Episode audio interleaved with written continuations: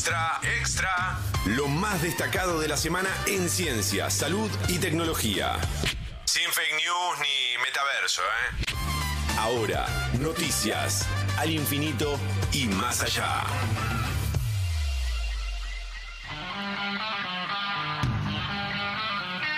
Un biólogo norteamericano realizó un experimento los últimos 35 años que sugiere que la evolución sería previsible, Nora. Sí, muy interesante porque sabemos que la teoría de la evolución plantea que las mutaciones genéticas que dan lugar a cambios en las especies son al azar, ¿no?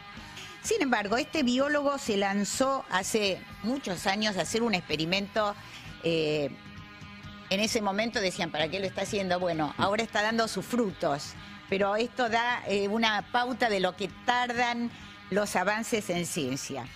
Eh, se trata de Richard Lenski, que en 1988 empezó a cultivar 12 poblaciones de bacterias idénticas en recipientes independientes para fijarse qué pasaba, cómo iban evolucionando. Hoy, 75 mil generaciones después, que para hacerse una idea, representa una transformación del linaje humano a lo largo de más de un millón y medio de años, su análisis le permitió llegar a la extraordinaria conclusión de que la evolución puede ser predecible a corto plazo. Todo esto, por supuesto, con análisis de computacionales, etcétera, ¿no? Pero Ojo, esto se hizo en bacterias y en el laboratorio. Así que los integrantes, tanto Lensky como los integrantes de su equipo, son cautelosos. Su experimento es, como decíamos, en bacterias y en condiciones totalmente controlados. Mientras que el planeta Tierra sufre cambios climáticos, meteoritos, erupciones solares y una cantidad inimaginable de interacciones entre seres, vivos. Así que en el mundo real tal vez sea un poquito más difícil predecir la evolución. Avances de las últimas décadas permiten alentar la esperanza de lograr controlar las enfermedades autoinmunes, publica Nature. En efecto, se están haciendo muchos avances en este campo y después de décadas de frustración y, e intentos fallidos, los científicos podrían estar acercándose a desarrollar terapias para restaurar la tolerancia inmune en enfermedades como la diabetes, el lupus y la esclerosis múltiple. Las enfermedades autoinmunes son aquellas en las que el sistema inmunológico que está encargado de defendernos de los agentes agresores externos, en lugar de hacer eso se vuelve contra el propio organismo y daña distintas regiones del organismo.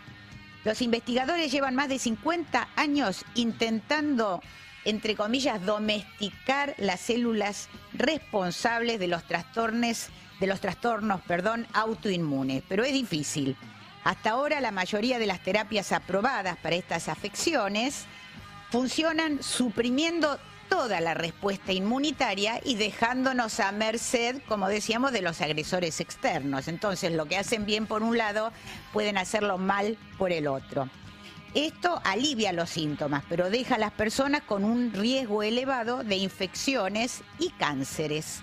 Los últimos avances dejan entrever caminos más promisorios. Uno de esos avances se está realizando aquí, en la Argentina, donde una empresa de base tecnológica recientemente creada el año pasado, liderada por Gabriel Rabinovich, justamente una de sus líneas de investigación va a ser el cáncer de colon y otro, las enfermedades autoinmunes. Y tiene grandes esperanzas y posibilidades de lograr un fármaco que contribuye y contribuya justamente a domesticar estas células que agreden al propio organismo.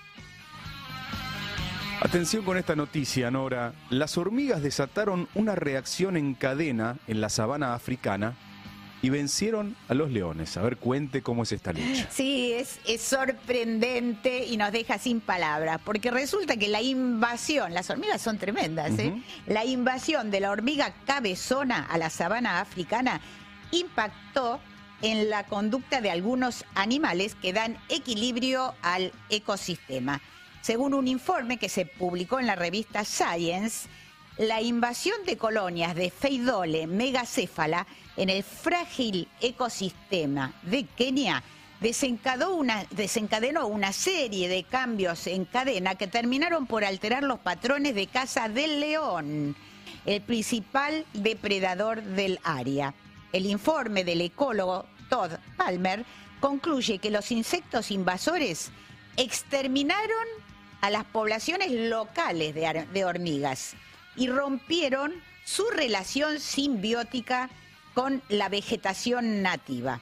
Este cambio que parecía inofensivo, en realidad modificó a los habitantes el paisaje y permitió que los animales tradicionalmente identificados como presas obtuvieran una ventaja territorial sobre los cazadores, nada menos que el león. Así que de la hormiga al león, una serie de cambios en cadena terminó con la victoria de la menos esperada, las hormigas.